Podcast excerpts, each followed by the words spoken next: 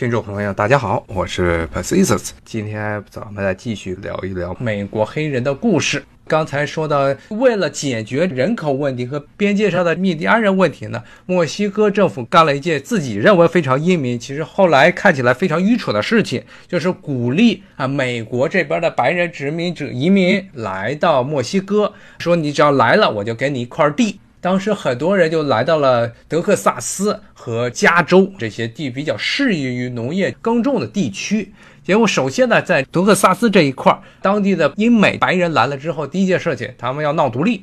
闹了独立之后，墨西哥政府就不干了，说你们来了这儿，我们好些鼓励你们来这儿移民，最后你们要独立，我们才不行。当时这墨西哥总统还带着军队就去打，结果也打败了，不仅被打败，还被俘虏了。结果呢，德州这块地方就莫名其妙的就从墨西哥手中独立出来了。但是后面的很大的一个推手就是美国，美国南方的这些州。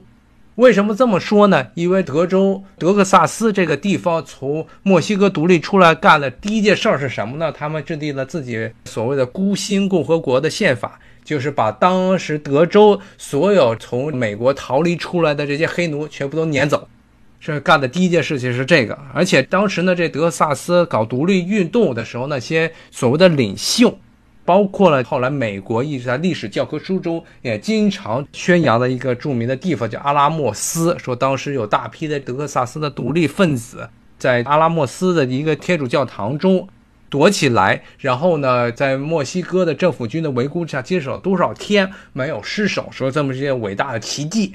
当时躲在阿拉莫斯天主教堂的里头的所谓的德州的独立分子呢，基本上全是奴隶主，然后也成了后来德州建国之后的政府里的要员。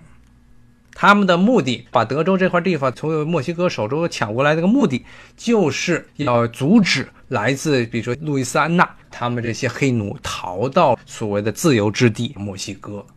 路易斯安那这个是德州接壤的地方。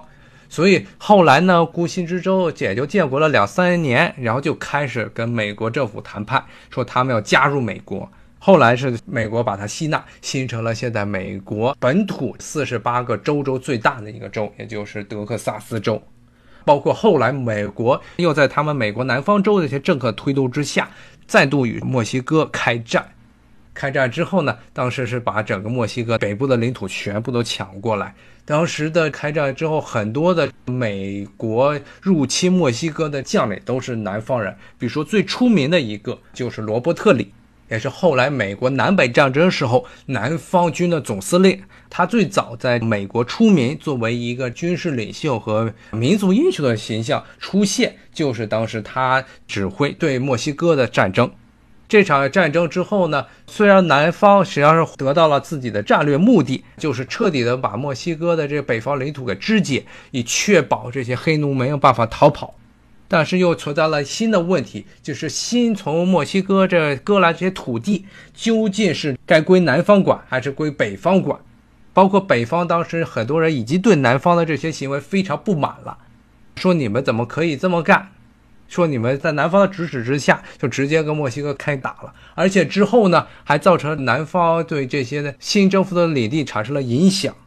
北方和南方关于这些新的领地是否应该是蓄奴州还是自由州，发生了很多的争论。正好在这个时候呢，林肯又上来了啊，这又进一步激化了这个南北方的矛盾。林肯是个坚定的废奴主义者。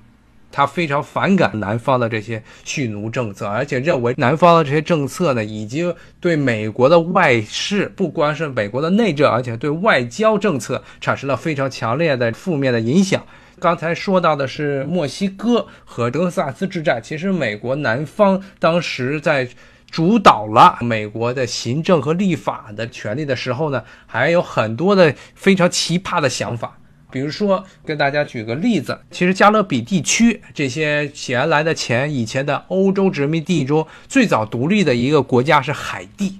这个地方呢，原来是法国的殖民地，跟美国一样，都是奴隶制度。当时海地有很多的这些种植园是法国白人，他们奴隶主在上面，然后底下都是黑奴。后来这些海地当地的黑奴起来造反，然后把那些奴隶主都杀光了。然后呢，就建立了一个新的海地共和国。当时美国国内呢，对这事情就吵得不可开交。很多的美国政客呢，非常奇葩的说，要想办法把海地给征服，要是不能征服，也要支持拿破仑。当时正好是处于法国大革命时代，说要拿破仑要支持拿破仑把海地这个地方重新夺回来，这就很有趣了。就是美国本身呢，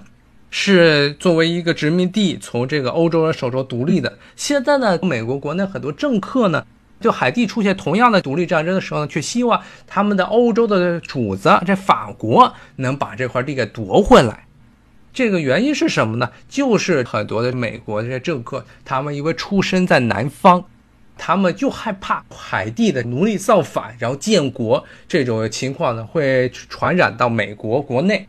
要激发美国的这黑奴的平等意识和他们的独立建国的意识。同样类似的情况呢，还发生在后来这些拉美地区的独立浪潮之中。应该来说呢，虽然拉美地区在拿破仑战争之后呢，整个拉美地区呢也像美国一样出现了非常宏大的独立浪潮。后来整个西班牙基本上从拉美地区整个西大陆都撤出来了，只剩下来了古巴这个地方。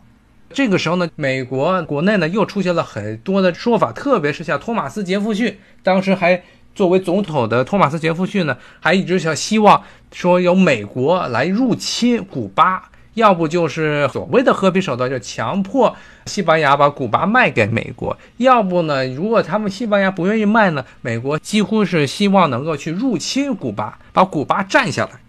为什么他们一直有这种想法呢？就是因为这些南方人也是害怕古巴这个地方，因为是整个拉美大陆都已经。独立了，在古巴这个地方，在西班牙的统治之下呢，一直是这个加勒比地区种植园经济的一个核心。美国奴隶主就怕，如果这个地方进行闹独立的话，那与这个拉美地区其大陆不一样，这个地方更加依赖种植经济，很有可能会变成像海地那样的结果，就变成黑奴奴隶起来造反建国，而且建国之后呢，因为古巴离这个美国更加接近。所以他就怕这种浪潮呢会传到美国国内。当然后来呢，因为西班牙加紧了对古巴的控制，造成古巴一直到了十九世纪末才重新出现独立浪潮。所以呢，后来这件事情也就不了了之了。但是从这两点以及。说美国企图干涉海地，包括其实后来拿破仑派军队去这海地镇压这奴隶起义的时候，美国也是出钱出物资，然后允许他们法国的海军靠港，包括了他们在国会中进行讨论要不要征服古巴，以及后来的这些。德克萨斯战争和墨西哥战争都反映了一个问题，就是当时的美国奴隶制度其实很大程度上推动了美国十九世纪上半叶对外关系的一个很重要的原因，就是美国的奴隶制度。美国奴隶主要确保自己的黑奴无法逃亡，他们为了这个事情，甚至可以与其他国家开战，抢夺别的地方的土地。当然，最后呢，引火烧身。为了与北方抢夺新征服的墨西哥领地内的巨奴权问题，南方和北方最后终于撕破脸了。在林肯上台之后的南方宣布，他们要根据宪法从美国独立出来。但是林肯和他们的北方人呢，坚决不干，就爆发了非常惨烈的，也是整个十九世纪欧美地区整个西方可能这死亡人数最多也打得最惨烈的一场战争，那就是美国南北战争。今天的时间上可能也来不及了啊！我们今天其实主要是讲了讲美国奴隶制的来源，然后美国的奴隶制的一些基本的一些情况，以及它美国建国之后美国奴隶制有什么样的变化，包括最后美国这种奴隶制对美国的对外关系有什么样的重大的影响。但是呢，可能今天时间来不及，没有办法继续展开讲美国黑人在美国的南北战争以及南北战争之后的一些情况。因为很多听众可能会觉得有点纳闷儿，因为对美国历史我不太了解的话，会觉得美国南北战争之后，应该按理来说是南方就把所有的黑奴都解放了，在北方的强迫之下，那为什么一直到一九六零年代还有所谓的民权运动呢？为什么当时马丁路德金说我有一个梦想，说要求这黑人和白人都平权？不是黑人在这个南北战争之后都已经不再是奴隶了吗？为什么还要平权呢？这就牵扯到后来美国十九世纪后半叶以及二十世纪初种族主义不仅没有随着这南北战争的结束而消除，反而愈演愈烈，这么一个非常奇怪的景象。这也导致了后来美国的黑人在美国的境遇呢，从某种角度来说，甚至不如南北战争之前。具体是什么样的情况呢？我想我们今天时间上可能来不及了，有时间我们下一回再跟大家继续分享。好，今天呢也非常谢谢大家收听我的节目，咱们下回再见，拜拜。